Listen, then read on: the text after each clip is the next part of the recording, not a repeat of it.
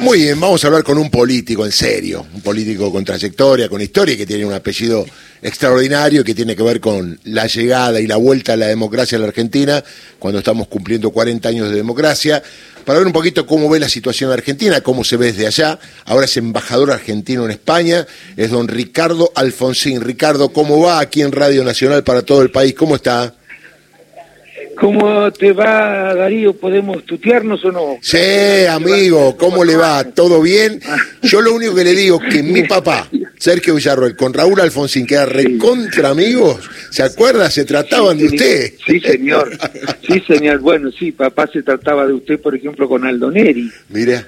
Ambos se trataban de usted, hasta, hasta, la muerte se trataban de usted, y con mucho más. Eran otros tiempos. Es tal cual. Pero sí, me acuerdo de, de Sergio, por supuesto, todos nos acordamos de Sergio, no es un cumplido en serio. y me acuerdo de la relación, el afecto, el respeto y el cariño que tenía mi padre por su padre. Claro. Sí, no, y era una relación muy linda. Además, las discusiones que tenían, yo era testigo, eran hermosas. Eran hermosas las discusiones que tenían.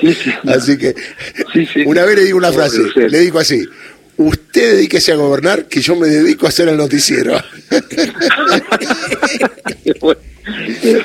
Así que bueno. Ricardo, bueno, eh, le voy a preguntar algo de la coyuntura, está al tanto de todas las medidas que obviamente eran muy necesarias, atento a la crisis, la situación económica. Eh, ¿Cree usted que se dieron en un buen momento? tratando o teniendo en cuenta que se vienen las elecciones definitivas, al menos en primera instancia, en el mes de octubre? Bueno, yo creo que se han tomado estas decisiones cuando se pudieron tomar. Ojalá se hubieran podido tomar antes, pero estamos en una situación muy difícil. Pero esto no es una, este, un argumento forzado.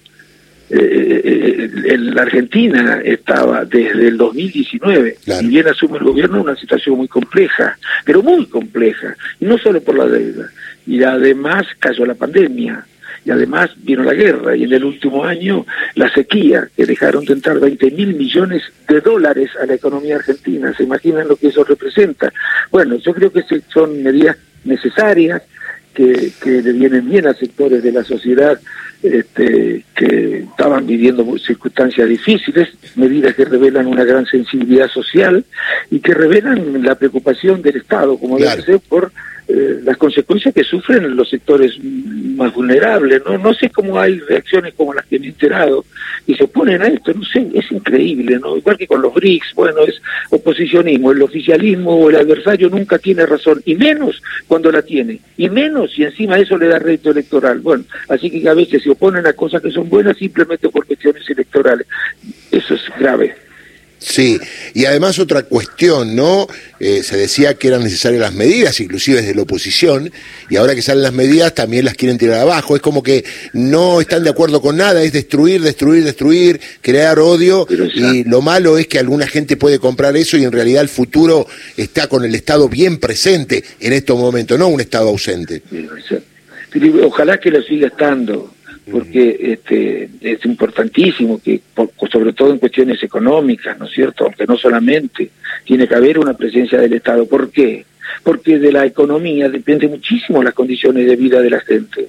Hay funcionamientos o hay organizaciones de la economía que hace sufrir a más gente de las que, de la que uno desea, ¿no? O mejor dicho, hace sufrir a la gente la organización de la economía. Esas organizaciones deben ser cambiadas y no cambian solas se necesita de la presencia de la política, por supuesto con inteligencia en el marco de la ley, la constitución nacional, pero se necesita de la presencia de la política. Aquí se dijo que el resultado de las elecciones, porque no tuvimos oportunidad de hablar, tiene que ver con el enojo de la gente. Y yo siempre digo que el que se enoja pierde. Y a propósito, usted abrió esta nota hablando de eh, los problemas con los que llegó este gobierno y que para mí no fueron bien difundidos, bien contados. Se arrancó con la alegría de ganar y quedó ahí medio y apareció, no hubo tiempo de contar lo que recibía eh, porque apareció la pandemia. Digo, eh, ¿qué piensa de toda esa gente que enojada vota cualquier cosa? Bueno, yo a veces, el otro día lo escuchaba a Lineras, Lineras era el vicepresidente de, Evo, ¿no? Sí, sí. García Lineras, muy inteligente, sociólogo, escrito libros interesantes, eh, que decía que, eh, bueno, no había que utilizar ese argumento eh, porque era ofensivo. No, no, no, yo creo que tú no, no tiene que, además de proponer de proponer eh, sus, políticas eh, para resolver los problemas, tiene que juzgar las de los demás también.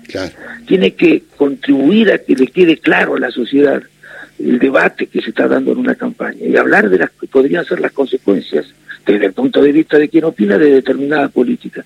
Y hay que aclararle a la sociedad que más allá de que Diley tal vez pueda tener las intenciones, e incluso Patricia Bullrich no juzgo intenciones, las intenciones de resolver el problema, lo cierto es que las propuestas que ellos le hacen a la sociedad van a complicar los problemas, no solamente los van a resolver, van a complicar generando severas crisis sociales y de consecuencias severas crisis políticas también. Hay que tener mucho cuidado.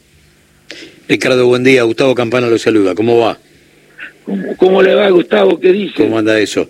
Eh, detrás de la candidatura de Milei está la candidatura de Victoria Villarroel, negacionista, eh, nostálgica de Videla, quien organizó en su momento charlas con Videla en su departamento cuando cumplía domiciliaria en, en el barrio de Belgrano. Eh, uno empieza a sentir que a 40 años del arranque de este nuevo periodo democrático están como dispuestos a hacer estallar ese enorme contrato social que aún sobrevive, pese a todo y pese a todos, que, ha significado la defensa de los derechos humanos en la República Argentina a partir de 1983, con leyes como la de la defensa de la democracia en tiempos de Raúl, donde se intentaba tipificar la apología de la dictadura como delito. Eh, se imaginaba eh, en 1983 que íbamos a estar discutiendo esto o que iba a, aparecer un candidato y que encima es parte de, del, entramado político más votado en las PASO que prometía esa, esa nostalgia, que prometía volver a reivindicar al, genocidio. Eh, ¿Lo imaginaba hace 40 años? No, no, yo no lo imaginaba, diría, hasta mediados del 2015, pero a partir de la gestión de Cambiemos, allá por el 2017-2018, empezaron a aparecer posiciones de esta naturaleza, se hicieron públicas. Es como si los, los que las defienden hubieran entendido que hay un clima este, social eh, que era permisivo o, que estaba dispuesto a tolerar este tipo de propuestas. Hubo varios varias declaraciones en ese sentido durante el gobierno de Cambiemos. Bueno, ahora este, sí, espero que, bueno, espero que yo creo que, que, este, sin perjuicio de que no no me no, no, no, es que, hable de él, sino de sus ideas, ¿no? este, no sus ideas no van a imponerse en la doble vuelta, pero claro, para que esto ocurra, para que esto ocurra es necesario que la segunda vuelta llegue quien le puede ganar. Y está claro, aunque las encuestas hay que tomarlas con pinza, pero me parece que está claro que si llega Patricia Bullrich no va a poder ganarle a ley, de manera que no se va a poder evitar el triunfo de un señor con esas ideas y con esa manera de pensar y ver las cosas. Pero además, aunque le gane Patricia Bullrich, aunque le ganara, las cosas no serían muy diferentes, porque hay una gran afinidad entre eh, las propuestas que hace la candidata de Juntos por el Cambio, que es el ala más, eh, se impuso en el PRO la, la derecha más dura, y lo que dice, mira, y, además las diferencias que puedan existir entre ellos, bueno, eh, me parece que el expresidente Macri se va a encargar de, de, terminar con ellas y a favor de las propuestas de Miguel, porque es muy claro que coincide este, con, con en muchísimas cosas, entre otras esas que nos preocupan a todos, ¿no? que tienen que ver con lo político y ya no con lo económico y social. Claro, y lo decía usted hace un ratito, ¿no? El tema de las consecuencias de un gobierno así, tanto sea de Milei como de Patricia Bullrich, el tema del que lo que va a sufrir es el pueblo argentino, que es el mismo que teóricamente lo sería votar, porque, bueno, votar enojado implica poner a esta gente y después te enojas con esta gente y después con quién te vas a enojar. Y el que sufre es lo que no lo votaron y ellos mismos también, ¿no? Yo no quiero ser agorero, pero creo que sí creo que este hombre no tiene demasiada idea acerca de lo que gobernar. Yo no creo que sea un hombre que esté haciendo demagogia o mintiendo. Creo que va a ser lo que dice. ¿Eh? y que eh, además es un, un dogmático, cosa que es peligrosa. Lo digo con respeto, pero un fundamentalista. Y cree que lo asiste la ciencia. ¿no? Así como algunos creen que los asiste el Espíritu Santo, qué sé yo, creen que lo asiste la ciencia en su visión acerca de lo que deben ser los gobiernos. Va a generar muchos problemas y por supuesto los que no van a sufrir son los sectores más vulnerables que no tienen cómo defenderse si no los defienden a través de la política. ¿Eh? Y además, eh, eh, estamos hablando de tres tercios, ¿no? Que no va a cambiar mucho, podrá ser en cuanto a la composición de las cámaras y los gobernadores, o sea, no va a tener ningún gobernador. Digo, muy difícil la gobernabilidad así. Es muy difícil, pero además la, conflictividad social va a ser muy elevada. Y es la verdad que no parece comprender tampoco, yo creo que no entiende lo que es gobernar bien, ¿no? No parece no comprender la importancia del diálogo, eh, porque bueno, uno no tiene que minar eh, la posibilidad del diálogo.